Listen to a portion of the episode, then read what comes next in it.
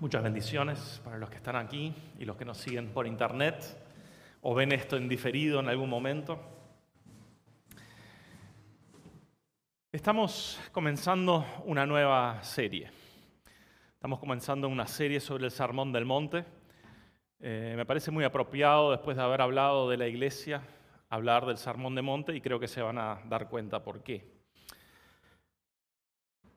El Sermón del Monte lo podemos encontrar en el Evangelio de Mateo, en los capítulos 5, 6 y 7. Les recomiendo que lo vayan leyendo en preparación para los próximos mensajes.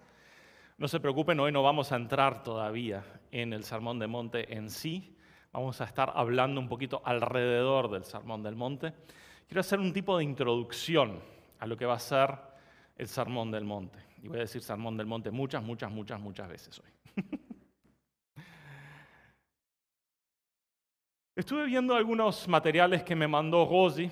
Rosi estuvo ya preparándose bastante también para dar su parte, su, mensaje sobre el Sermón del Monte y me pasó algunas introducciones también como para este, tener unas ideas de qué otros pastores hablan sobre el tema o gente que ha escrito sobre el tema, qué, están diciendo. Eh, gente de diferentes corrientes evangélicas.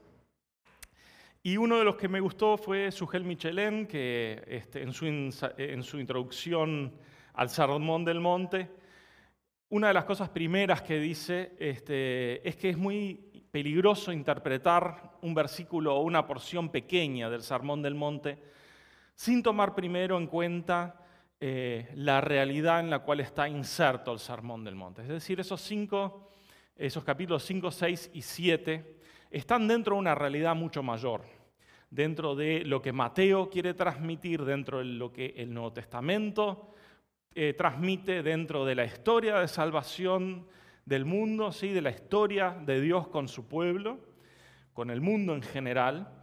Y quiero entonces ver un poquito ese tema, ¿no? de, cómo está inserto esto dentro del eh, contexto histórico y bíblico y eh, justamente para eso me parece que la interpretación de estos textos debe ser realizada dentro del contexto histórico y bíblico, que ya mencionaba, pero también bajo la guía del Espíritu Santo. ¿sí? Él mandó escribir, Dios mismo a través de, de su Espíritu mandó escribir las palabras que tenemos en el Antiguo y Nuevo Testamento. Y por lo tanto, no quiero, como dije ya, entrar en el sermón en sí, sino ver un poco cómo deberíamos acercarnos al Sermón del Monte. Quiero tocar algunos puntos que serían la historia de Dios con la humanidad. Para eso tengo un pequeño video de la gente de, este, de Proyecto Biblia, The Bible Project, que los recomiendo, eh, va con mis recomendaciones. Miren en YouTube, busquen el Proyecto Biblia o si saben inglés, The Bible Project y tienen unos videos espectaculares. Digo en inglés porque hay más videos en inglés que en español, no están todos traducidos todavía, así que eh, igual hay una cantidad en español que están, son sin desperdicio, están muy buenos.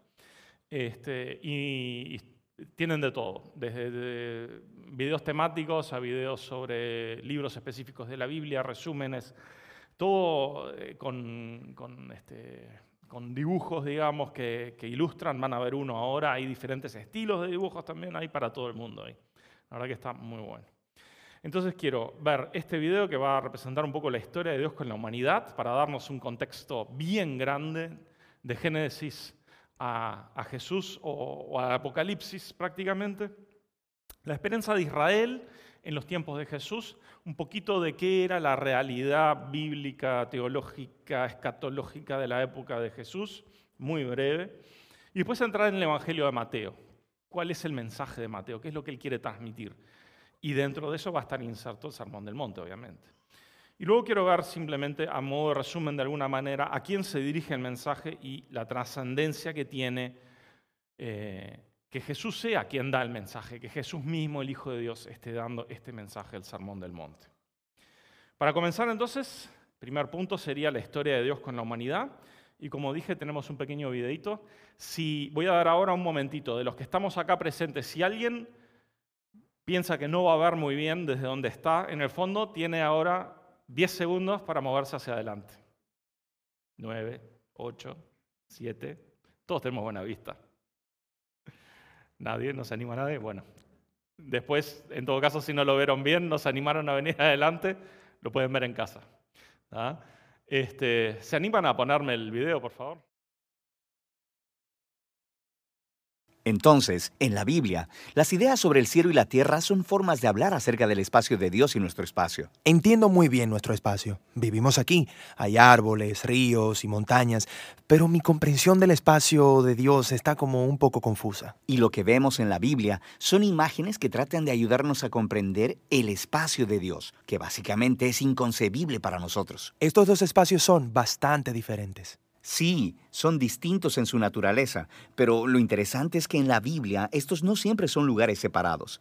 Así que piensa en el cielo y la tierra como dimensiones distintas que pueden unirse exactamente en el mismo espacio. Entonces hablamos mucho sobre ir al cielo después de morir, pero no hablamos mucho de esta idea de que el cielo y la tierra se sobreponen lo que es un poco loco, porque la historia de la Biblia se trata de la unión del cielo y la tierra. Habla de cómo una vez estuvieron completamente unidos y luego fueron separados, y sobre cómo Dios los está uniendo una vez más. Entonces, regresamos al inicio del tiempo, cuando el cielo y la tierra estaban completamente unidos. De eso se trata la descripción de la Biblia sobre el jardín del Edén. Es un lugar donde Dios y la humanidad moraban juntos perfectamente, sin ninguna separación, y los humanos trabajaban con Dios para construir un mundo hermoso y próspero. Pero como humanos, quisimos hacer las cosas de otra manera. Quisimos sacar a Dios y crear un mundo separados de Él.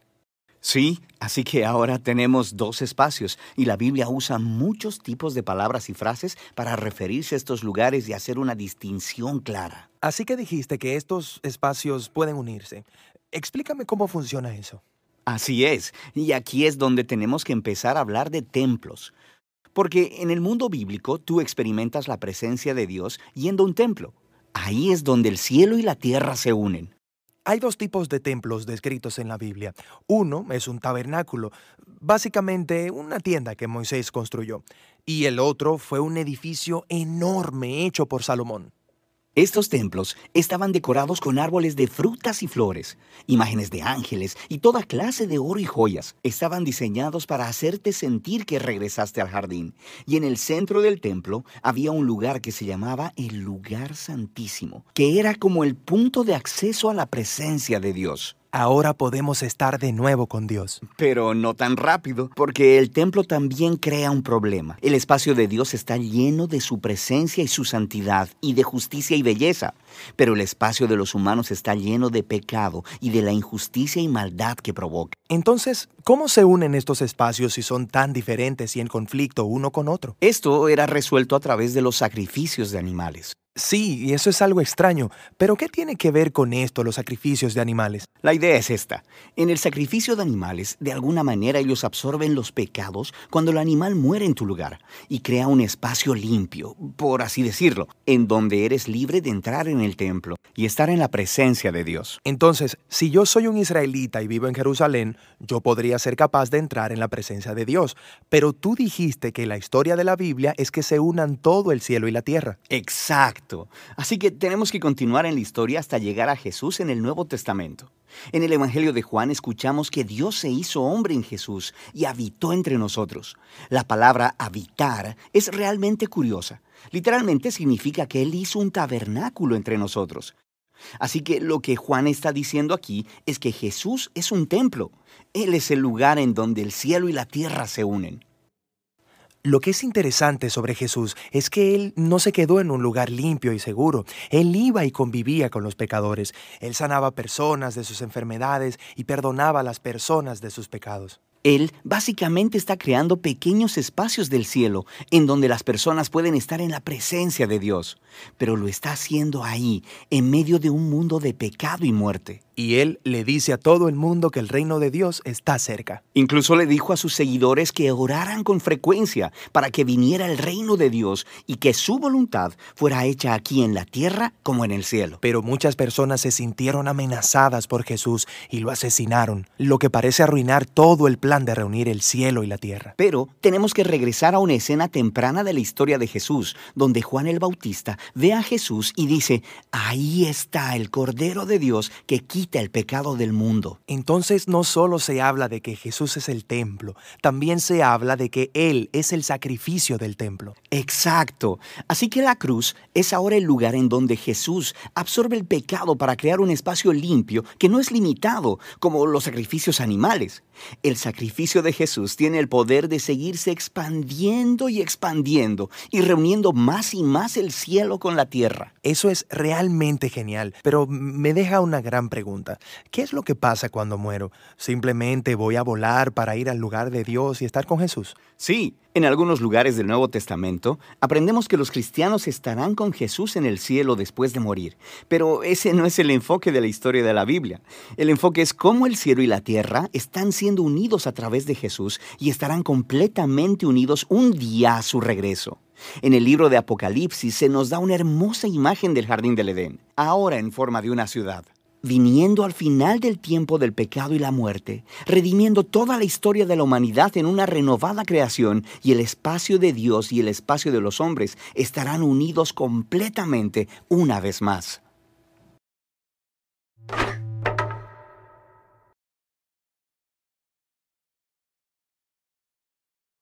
Bueno, creo que lo podían explicar ellos mejor que yo con palabras, si no iba a arrancar en Génesis 1.1 igual de nuevo, como suelo hacer. En el principio Dios creó los cielos y la tierra, como me encanta volver al principio. Ahí está la historia, desde Génesis hasta Apocalipsis, un resumen de lo que es la historia de Dios con los seres humanos. La caída, el regreso a una cierta relación con Dios a través de los sacrificios animales, el sacrificio de Jesús en la cruz para tener una relación con Él nuevamente. Pero aquella época, antes de que Jesús realmente empezara su ministerio, cuando todavía estaban esperando a Jesús, Ana y Simeón se encuentran con él, con él en el templo y se encuentran con el niño Jesús de siete días, cuando iba a ser circuncidado y ven en él la esperanza de la salvación de Israel. Pero no todos en Israel tenían esa misma visión de la salvación que iba a traer Jesús para Israel y para el mundo. ¿sí? Porque a fin de cuentas, cuando la promesa fue dada a Abraham, la promesa dice, y en ti serán benditas todas las naciones de la tierra, no solo la nación de Israel. Entonces, ¿cuál era la visión que existía en Israel acerca de la venida del Mesías, el ungido? ¿sí? El ungido, que es lo que significa Cristo también en griego. ¿no? En el Antiguo Testamento están las profecías, están las promesas de que venía el Mesías, de que iba Dios a enviar a Jesús, a Yeshua, que significa Dios salva, para restaurar esa relación con Dios, de la humanidad con Dios. El problema es que según a quien le preguntáramos en esa época de Jesús, de qué significaba esa salvación, íbamos a recibir respuestas muy diferentes.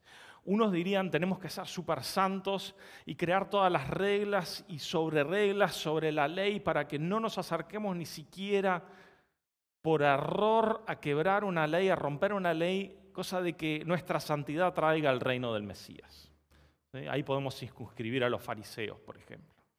Otros decían que había que separarse de la sociedad por completamente, no dejarse este, poluir por la sociedad y vivir en asceticismo, como lo hicieron los monjes también este, en la época católica, en la era católica, de separarse del mundo y vivir en una cueva prácticamente para que ahí pueda reinar de alguna manera la presencia de Dios. Otros querían sacar la espada e imponer el reino de Dios por la violencia. Pero Jesús no validó ninguna de estas posiciones él no validó ninguna de ellas, ni siquiera la de los saduceos que decían que en realidad no había salvación, que no había vida eterna, que no había nada, los progres o este, liberales de la época. ¿sí? No existe Dios, no existe nada, hago lo que se me cante la gana, vivamos el ahora y el mañana no importa prácticamente. Jesús no validó ninguna de ellas y es fácil tal vez en retrospectiva entender por qué. Porque no podemos acercarnos a Dios por nuestras propias obras. Dios es tan santo que no tenemos manera de erradicar el pecado de nosotros. Y el motivo de eso es que todo nuestro cumplimiento de leyes, etcétera, es solo algo exterior. es algo que hacemos con nuestro cuerpo. Y el problema no está en nuestro cuerpo, sino que está en nuestro corazón. El problema no se puede resolver con acciones externas, porque las acciones externas no resuelven el problema interno del ser humano. De la misma manera no podemos llegar a la santidad separándonos del mundo, porque el separarnos del mundo lo único que hace es que nosotros nos vayamos junto con nuestros pecados que están dentro de nosotros a otro lado y no resolvemos el problema que hay dentro de nosotros tampoco. Ni hablar de usar la violencia. La violencia es un arma de este mundo. Ahí veíamos el cielo y la tierra.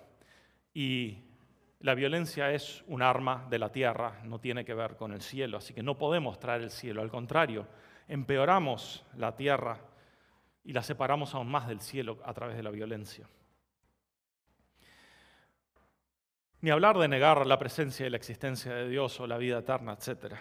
Así que Jesús no vino a validar ninguna de estas posiciones. Él vino a cumplir la ley en sí mismo, vino a morir y ser, como decía ya el video, el sacrificio para poder volver a unir el cielo con la tierra.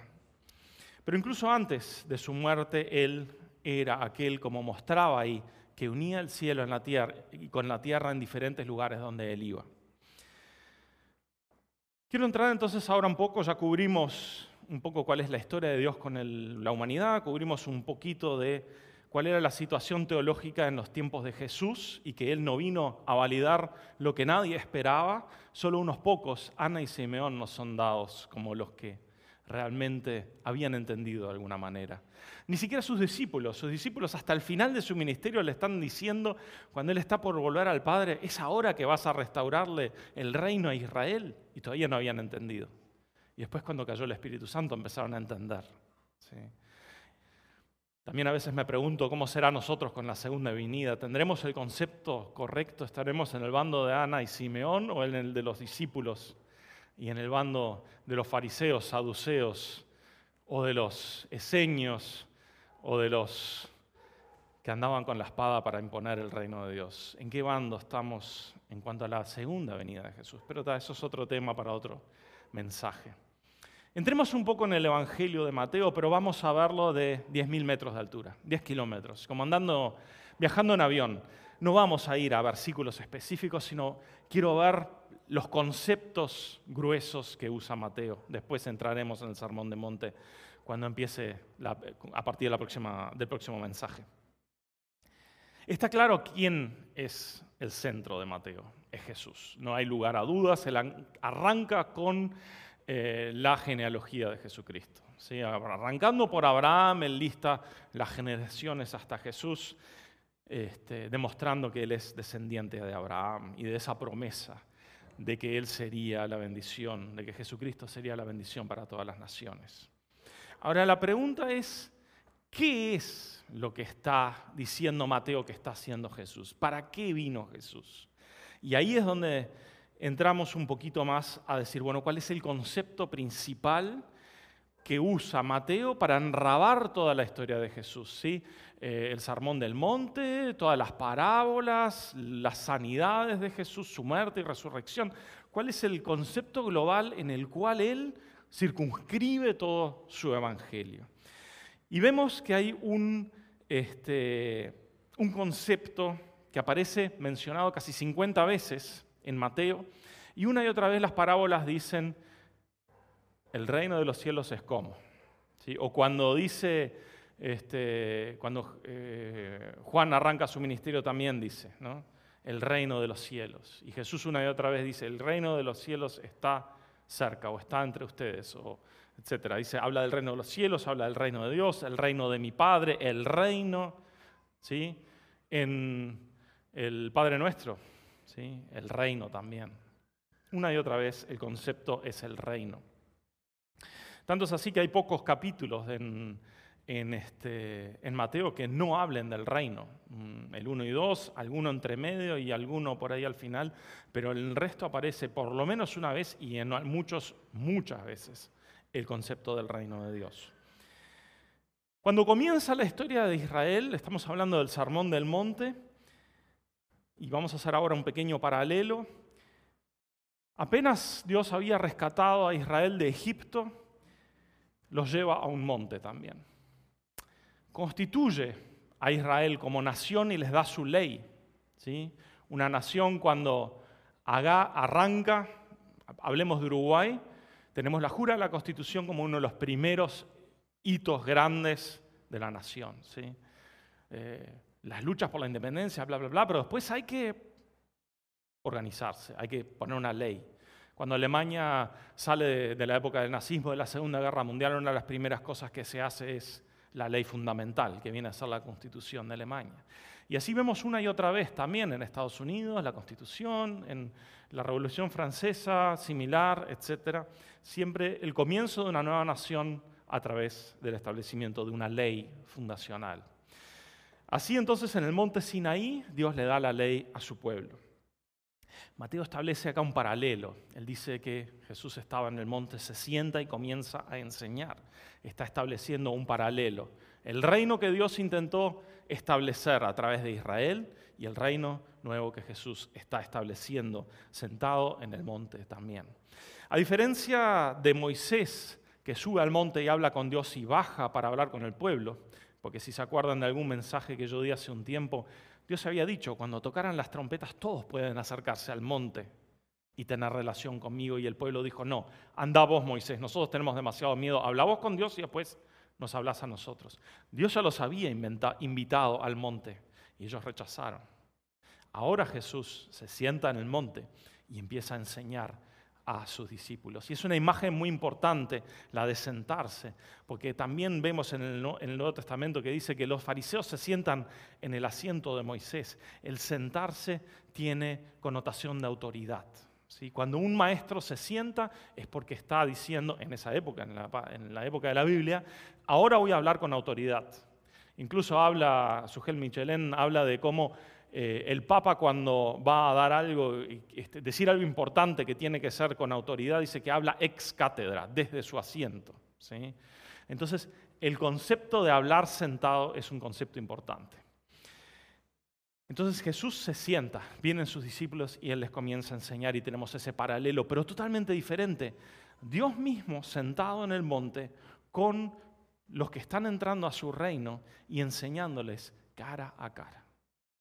Bien diferente que Moisés, que era el único que estaba cara a cara con Dios, teniendo que bajar a enseñar al pueblo indirectamente. No Dios, sino Moisés como boca de Dios nada más. Entonces Dios estableció su reino y lo gobernó a través de los jueces, el primero de los cuales fue Moisés. Finalmente el, pueblo pide tener reyes como el resto de las naciones. Dios ya lo había profetizado y había dicho, ustedes van a pedir reyes. Entonces Dios comienza de nuevo en Jesús y dice, ahora yo mismo voy a ser su rey. El rey mismo se sienta en el monte y empieza a enseñar. Es un reino diferente al anterior. En el anterior reino Dios gobernó por medio de jueces, como ya lo dije, en este reina a través de su Hijo, a través del Espíritu Santo de Dios en nuestros corazones. En el anterior reino Dios escribe la ley sobre tablas de piedra, en el nuevo, Él escribe las leyes en nuestros corazones.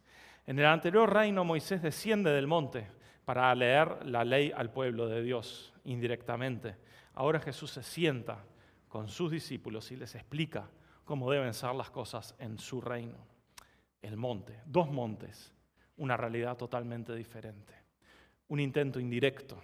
Dios haciendo una sombra de lo que iba a hacer en el futuro para mostrar que Dios, el, que el ser humano por sus propias obras tratando de cumplir una ley, pero sin el Espíritu de Dios no lo va a poder hacer. Y después dando la solución final en Jesús que viene a la tierra. Él mismo, Dios hecho hombre, para poder unir el cielo y la tierra realmente a través de su Espíritu en nosotros. Jeremías 31 dice en el versículo 31, Jeremías 31, 31, Vienen días, declara el Señor, en el que haré con la casa de Israel y con la casa de Judá un nuevo pacto. No como el pacto que hice con sus padres en el día que los tomé de la mano para sacarlos de la tierra de Egipto. Mi pacto que ellos rompieron, aunque fui un esposo para ellos, declara el Señor. Porque este es el pacto que haré con la casa de Israel después de aquellos días, declara el Señor. Pondré mi ley dentro de ellos y sobre sus corazones la escribiré. Entonces yo seré su Dios y ellos serán mi pueblo. El comienzo de esta promesa está en Cristo Jesús. El Mesías viene y se sienta en el monte con su pueblo. Aquel llamado que aconteció en la, época de Moisés, en la época del pueblo que recién había salido de Egipto, vengan y acérquense al monte y tengan una relación con Dios, se hace real en Jesús, porque Él es Dios mismo. ¿sí? Y Él logra acercar al pueblo así, a su corazón, y comenzar a escribir su ley en sus corazones. Una ley mucho más compleja, una ley que no daban las tablas de piedra para escribirlas, una ley que tenía que ser escrita en los corazones de los hombres. Entonces debemos acercarnos al, al sermón del monte entendiendo realmente que Dios está comenzando el proceso final este de volver a juntar el cielo y la tierra una nueva creación, un nuevo reino. Me atrevo a decir que así como este mensaje no pretende ser más que una introducción al Sermón del Monte, asimismo el Sermón del Monte no es más que una introducción al reino de Dios, este concepto del que Mateo una y otra vez habla. Él dice el reino de los cielos, o a veces en las traducciones también, en algunas partes de Mateo dice el reino de Dios, o dice el reino de mi Padre, pero es el mismo concepto. La ley de Dios, la presencia del cielo en la tierra, Dios gobernando entre los hombres, esa ruptura que sucedió en el principio, restaurada. Entonces, si nos quedáramos solo con el sermón del monte, si nos quedáramos solo con las enseñanzas de Jesús, solo con la introducción al reino de Dios, la enseñanza no llega a ser realmente la expresión del reino de los cielos. Realmente necesitamos algo más. Y el video hablaba muy claramente de eso también.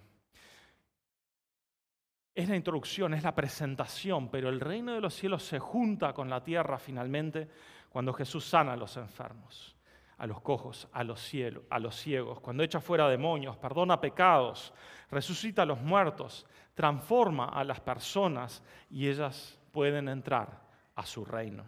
Es allí donde el reino de los cielos realmente se junta con la tierra y Dios comienza a gobernar en los corazones de los hombres y establece su reino entre nosotros.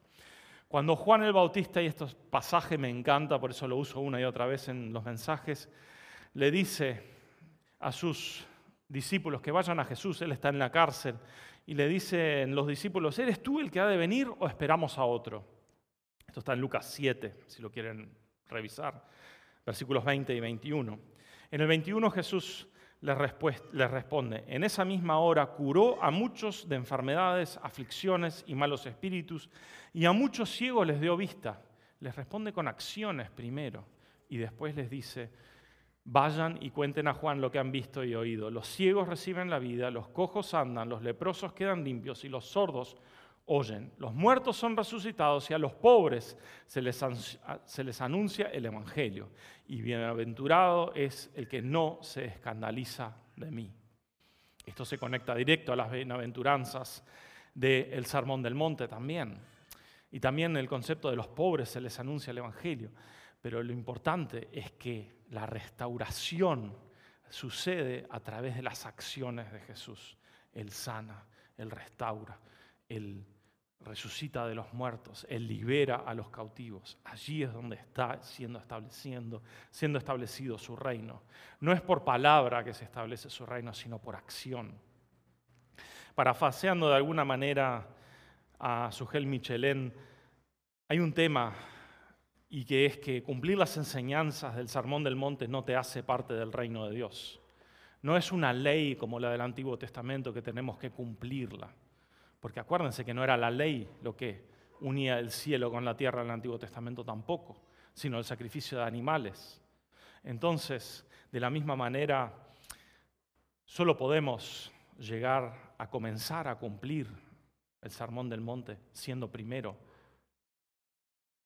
parte del reino de Dios. Tenemos que entrar a su reino y para eso es necesario el sacrificio, para poder solapar el cielo con la tierra es necesario el sacrificio de Jesús. Su muerte y su resurrección son el centro de la historia, una vez más, no me canso de repetirlo.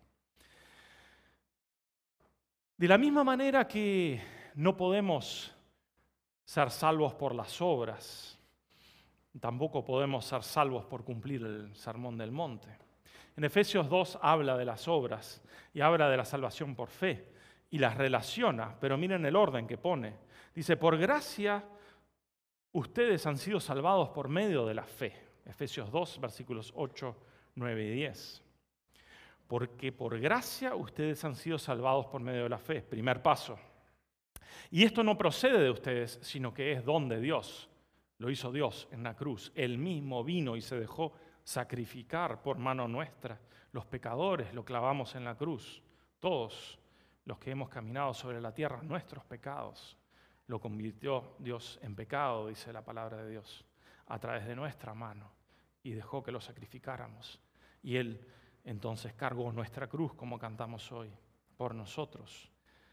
Y esto no procede de ustedes, sino que es don de Dios, no por obras para que nadie se gloríe, porque somos hechura suya. Y ahora vienen las obras, porque en Cristo Jesús, creados en Cristo Jesús para hacer buenas obras, las cuales Dios preparó de antemano para que anduviéramos en ellas.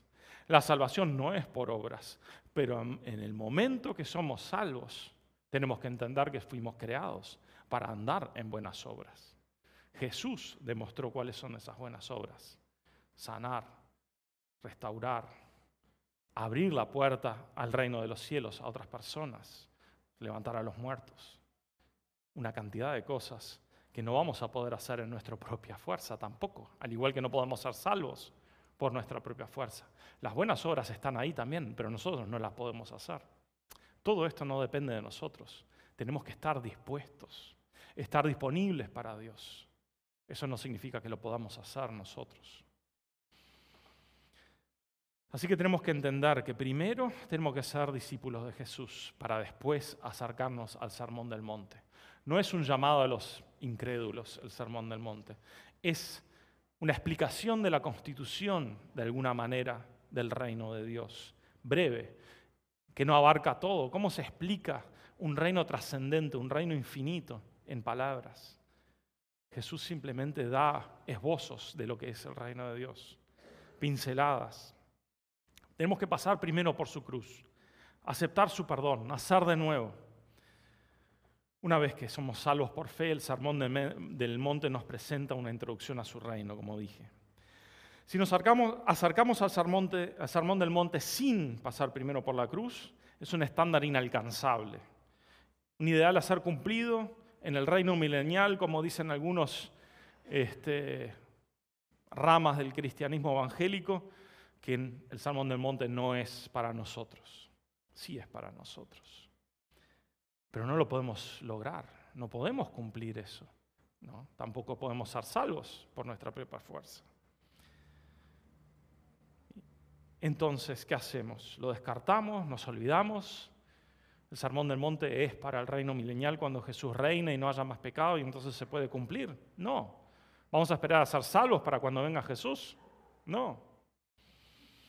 Debemos continuar creciendo en Jesús, buscando la intimidad de Dios. Tenemos que es buscar la llenura del Espíritu Santo, dejar que Él nos transforme. Este es uno de los misterios de Dios, de que Él nos besa como santos cuando todavía estamos en proceso de santificación, de que Él nos ve como sus manos y sus pies, a pesar de que todavía no somos perfectos, de que Él haya elegido personas imperfectas para cumplir su voluntad.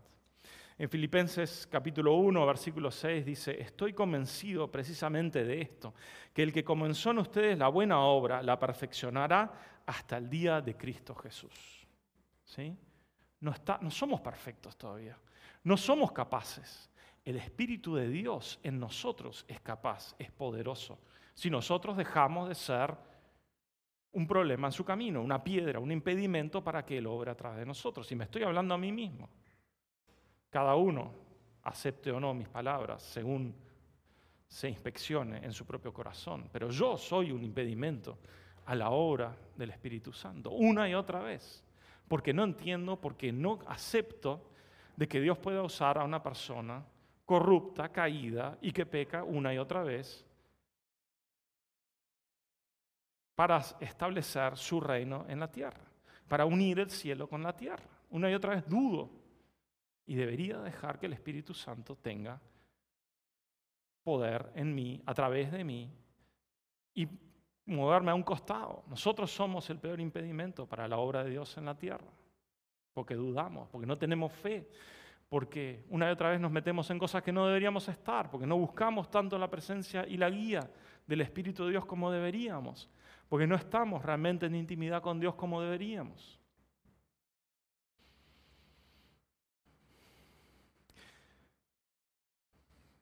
Sin embargo, Jesús dice en Juan 14, versículo 12, en verdad les digo, el que cree en mí, las obras que yo hago, él las hará también, y aún mayores que éstas hará, porque yo voy al Padre. Jesús fue al Padre, ascendió a la diestra del Padre, envió su Espíritu Santo en Pentecostés. Y es suficiente. Él no confía en nosotros. Eso es algo que tenemos que entender. Él no confía en que nosotros podamos hacer y cumplir su voluntad y su obra. Nosotros lo que tenemos que hacer es ponernos a un costado, abrirnos, disminuir, dice Pablo, dejar que Él crezca en nosotros. Él confía en su Espíritu Santo en nosotros. El Espíritu Santo a través de nosotros, en nosotros puede hacer las obras. Y nosotros debemos ser humildes y quedarnos mirando lo que Dios está haciendo en nosotros y decir, wow, ese no fui yo. Yo no podría haber hecho eso. Yo no podría haber dado ese mensaje. Yo no podría haber impuesto las manos en la persona y haberse sanado. Yo no podría haber orado por esta persona y esa persona resucitar. No podría haber liberado a este endemoniado. Porque no somos nosotros. Porque en ningún caso somos nosotros. Es el Espíritu de Dios a través de nosotros. Solo Él. Él no confía en nosotros. Porque Él sabe cómo somos.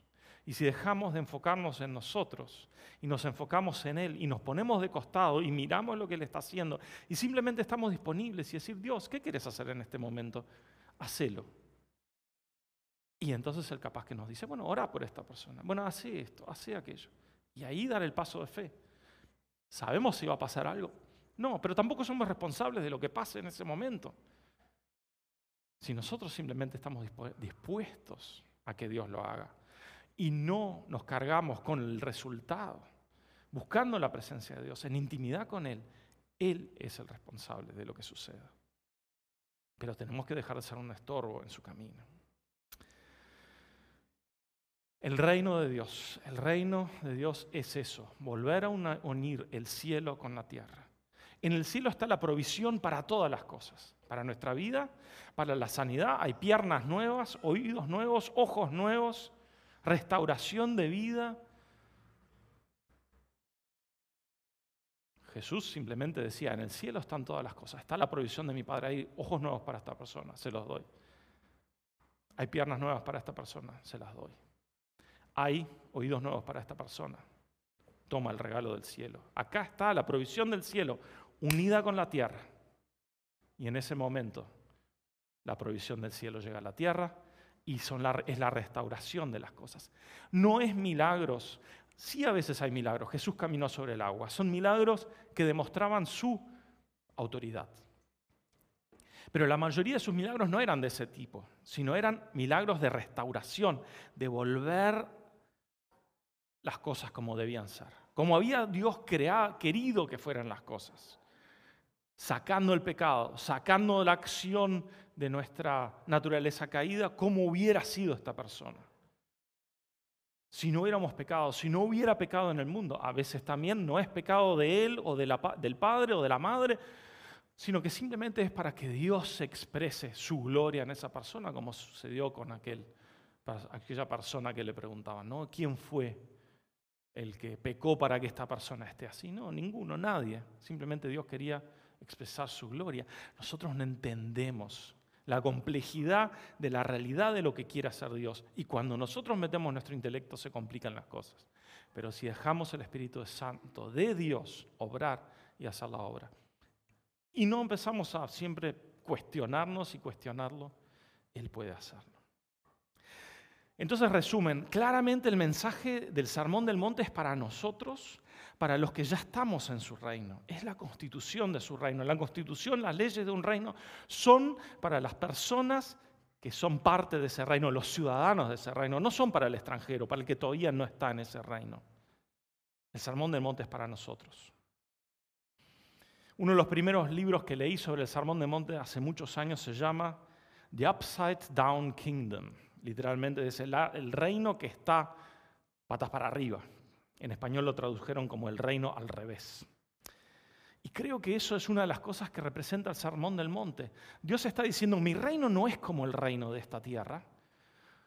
No se rige por las leyes por las cuales se rigen los gobiernos y los reinos de este mundo. ¿Sí?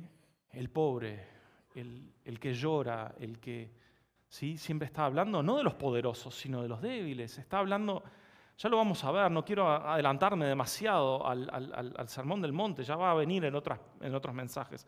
Pero veamos que cuando veamos que, Jesús está dando vuelta a los conceptos de todo el mundo, en su cabeza, en los discípulos dicen, ¿cómo? Nosotros esperábamos uno que nos salvara de los romanos. Y vos estás diciendo que tenemos que sufrir, que ser humildes, que ser débiles, que ser... ¿En qué cabeza entran estas cosas? Y el tema, Dios nos está diciendo, ustedes tienen la perspectiva dada vuelta. Ustedes no entienden que, ustedes piensan que está de cabeza la cosa. No, el mundo está de cabeza, el mundo está al revés. Así es como yo pensé que tenía que ser desde un principio. ¿Sí? El mundo no es del poderoso, el mundo es del que es débil y se deja usar por Dios, el que reconoce que no tiene fuerza y se deja usar por Dios. Ese es el que es débil, el que reconoce que necesita de Dios, ¿sí? etcétera. El mundo es, está en rebelión a Dios y por eso estableció reinos que tienen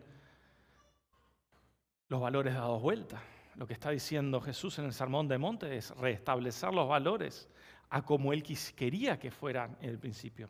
El más grande no es el que oprime a los otros, sino el que sirve a los otros. Un concepto que hoy está un poco poniéndose de moda, liderazgo de servicio, etc. Sí, hay dejos, pinceladas de la influencia que el reino de Dios está teniendo sobre los reinos del mundo. Pero si pensamos en el antiguo Egipto, en, Roma, en, Grecia, etc., en los reinos de antes de la venida de Jesús, muy pocos, exceptuando tal vez Israel, tenían conceptos reales del reino de Dios mezclados en sus leyes, en sus constituciones. El reino de Dios ha empezado a influir sobre las naciones y hay ciertas pinceladas que se ven del reino de Dios empezando a establecerse, pero todavía falta mucho. Así que el mensaje está dirigido para nosotros y la trascendencia más grande de todo este mensaje, el que da el mensaje es Jesús mismo, el Hijo de Dios. No es un maestro, no es un profeta, no es alguien que hace la conexión con Dios de manera indirecta, siendo el pecador también, sino Dios mismo, justo y perfecto, bajó a la tierra, se sentó en el monte y él dijo, esta es la constitución que voy a escribir en sus corazones. Es inexplicable, es gigante, esto es un resumen, esto es una introducción, pero entiendan que mi reino es diferente a los reinos de este mundo. Entiendan que ustedes no la van a poder cumplir por ustedes mismos. Entiendan que yo los amo pero no, no confío en que ustedes lo pueden lograr. De hecho, sé que no lo pueden lograr. Por eso les doy mi Espíritu Santo, para que mi Espíritu Santo en ustedes sí lo pueda hacer. Mateo 7, versículos 28 y 29. Todo esto estoy leyendo de la nueva Biblia este, de las Américas, antes conocida como Nueva Biblia de los Hispanos, en algún momento tenía otro nombre también, al final decidieron quedarse con el nombre de la nueva Biblia latinoamericana de, eh, las Américas. Y dice, cuando Jesús terminó estas palabras, las multitudes se admiraban en su enseñanza, porque les enseñaba como uno que tiene autoridad y no como sus escribas. Él tenía autoridad. Y no solo tenía autoridad en sus palabras, su autoridad emanaba de que sus acciones estaban alineadas con sus palabras. Él iba y sanaba a los enfermos, resucitaba a los muertos, liberaba a los cautivos, liberaba a los endemoniados. El poder del cielo daba testimonio de que sus palabras eran veraces.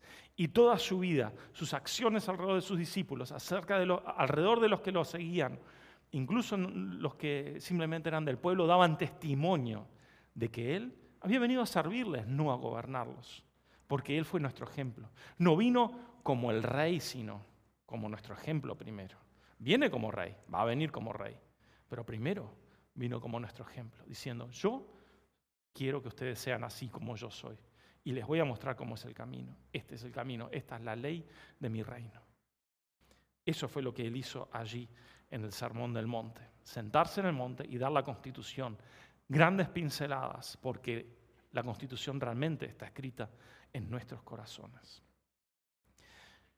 Y después nos llamaron a los creyentes cristianos en la época de Pablo. Y cristianos significa pequeños Cristos, pequeños Mesías, pequeños ungidos. Pequeños ungidos significa, ¿y la unción de qué? Del Espíritu Santo. Porque estos discípulos, a los que llamaban cristianos, dijeron, estos son pequeñas copias de Jesús que van por el mundo juntando el cielo con la tierra. Eso es el concepto principal que quiero que se queden hoy. Nosotros somos llamados a ser los que unen el cielo con la tierra, por donde pasamos. Dios nos dé la fuerza para tener fe en Él, para ponernos de costado y dejar que Él obre a través de nosotros, porque Él es poderoso para hacerlo si nosotros dejamos de interrumpirlo. Y otra vez, estoy hablando primeramente a mí, que lo tome al que le calza el zapato. Amén. Oremos. Padre Santo, gracias de que tú no nos dejaste sin solución para el pecado y para la separación de ti, Señor, sino que tú viniste, tú mismo, a unir el cielo con la tierra. Ayúdanos a una y otra vez venir a ti, a tener intimidad contigo, a lograr una continuidad en tu presencia, de tal manera de que el cielo no tenga más chance que irrumpir a través de nosotros, porque nos pusimos de costado y dejamos el canal libre y limpio para que tú transmitas tu presencia, tu provisión, tus milagros, Señor tu sanación, tu libertad, Señor, a los cautivos. Seas tú grande, gigante en nosotros y déjanos a nosotros ser pequeños, microscópicos, Señor, para que tú seas realmente el que une el cielo y la tierra a través de nosotros, día a día. En el nombre de Cristo Jesús. Amén. Dios los bendiga.